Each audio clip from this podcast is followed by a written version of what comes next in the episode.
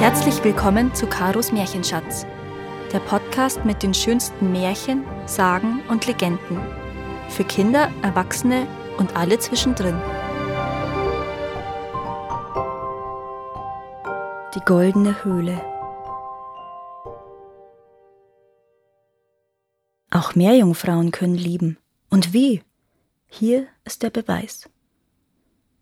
Ein junger Bursche namens Lynn lebt im hohen Norden der schottischen Küste, nicht weit entfernt von der drohenden Burg Caithness. Heftige Winde wehen über diese raue Gegend, die Klippen fallen steil ins Meer ab und die Sonne wirft nur gelegentlich ihre Strahlen wie Goldbarren durch die tief hängenden Wolken.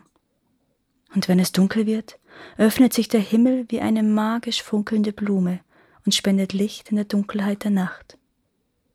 Eines Morgens, als Lynn den Weg am Meer entlang ging, hörte er einen wunderschönen Gesang, doch es war niemand am Ufer.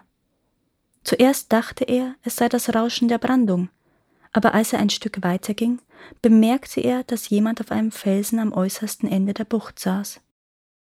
Als er ganz nah herankam, sah er eine Meerjungfrau.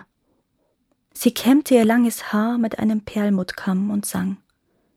Ihre Stimme war wie die einer Nachtigall, und ihr Haar glänzte heller als die Blüten einer gelben Butterblume. Ihre Haut war weißer als Meeresschaum, und ihre Augen waren grüner als das Meer. Und der Schwanz der wunderschönen Wasserfrau war wie der eines Lachses, er schimmerte in einer blassrosa Farbe. Lynn schlich sich an die Meerjungfrau heran und umarmte sie.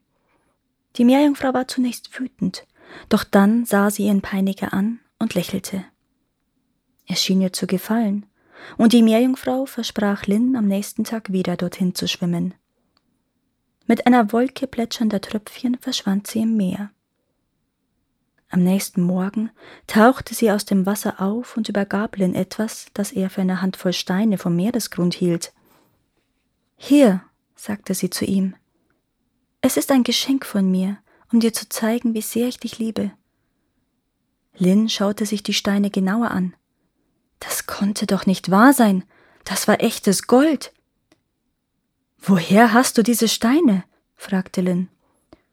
Aus der Meereshöhle, antwortete die Meerjungfrau. Von da an sah er sie jeden Tag.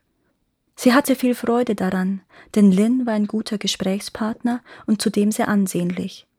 Die Meerjungfrau verliebte sich immer mehr in ihn, und Lynn bat um immer mehr Gold. Schon bald war er der reichste Bürger des Ortes und der am meisten umworbene Bräutigam. Als sie sich trafen, scherzte er nicht mehr mit ihr und erzählte ihr keine lustigen Geschichten mehr wie früher. Ich brauche mehr Gold, sagte er der Wasserfrau. Gibt es noch welches in deiner Höhle? Sie schwor ihm, dass dort so viel Gold sei wie die glänzenden Schuppen an ihrem Schwanz, und bald brachte sie ihm weitere glänzende, gläserne Steine.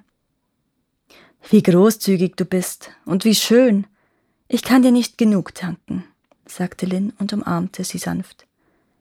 Es sind Diamanten und sie sind so klar wie Tautropfen. Nein, antwortete die Meerjungfrau traurig, wie die Tränen, die ich vergießen würde, wenn du mich nicht mehr liebtest. Aber was kümmerte Lynn ihr Kummer? Er war bereits sehr reich und die wunderbaren Diamanten wurden schnell an die Damen seiner Umgebung verschenkt, um ihre Gunst zu gewinnen. Und als Lynn die Meerjungfrau das nächste Mal traf, tadelte sie ihn wegen seiner Untreue. Ach, Lynn, sagte sie vorwurfsvoll, warum gibst du meine Geschenke an andere weiter? Aber Lynn leugnete alles und hörte nicht einmal auf die Meerjungfrau, sondern dachte an die Mädchen, von denen jedes davon träumte, seine Braut zu werden. Ja, und er würde Morag, die Tochter des Lords, gerne zum Altar führen.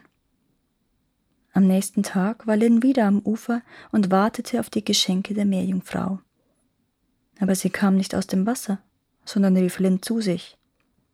Komm mit mir in mein Meereshaus. Warum sollte ich zu dir nach Hause gehen? Ich bin zufrieden mit meinem, erwiderte der Junge. Ist dein Zuhause etwa eine Höhle voller Schätze? Fragte die Meerjungfrau verwundert. Ohne lang zu überlegen, sprang Lynn in das eiskalte Wasser und schwamm der Meerjungfrau hinterher. Er schwamm ohne Rücksicht auf Kälte und Müdigkeit und näherte sich wie von Zauberhand einer riesigen Höhle. Als er diese betrat, sah er Berge von Gold und Edelsteinen. In der untergehenden Sonne leuchtete die Höhle so hell, dass seine Augen geblendet wurden. Die Meerjungfrau war verschwunden, aber Lin hatte sie bereits vergessen. Doch seine Augen waren trüb geworden, entweder vor der Müdigkeit oder vom Glitzern der prächtigen Höhle. Bald schlief er ein. Als er erwachte, sprang er sofort auf und stürzte sich auf die Schätze, in dem Glauben, dass er nun mit dem König um seine Reichtümer wetteifern konnte. Erst jetzt bemerkte er die Meerjungfrau, die ihn vom Wasser aus beobachtete. Weißt du, Lynn, du scheinst dich mehr für das Gold zu interessieren als für mich. Bleib also für immer mein Gast. Von nun an gehört das ganze Gold dir.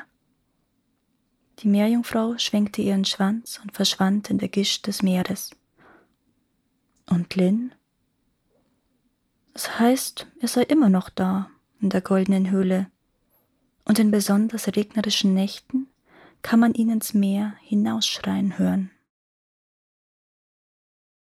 Danke, dass ihr auch dieses Mal zugehört habt.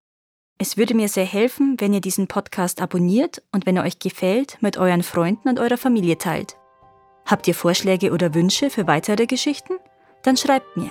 Meine Kontaktdaten findet ihr in den Show Notes. Bis zum nächsten Mal.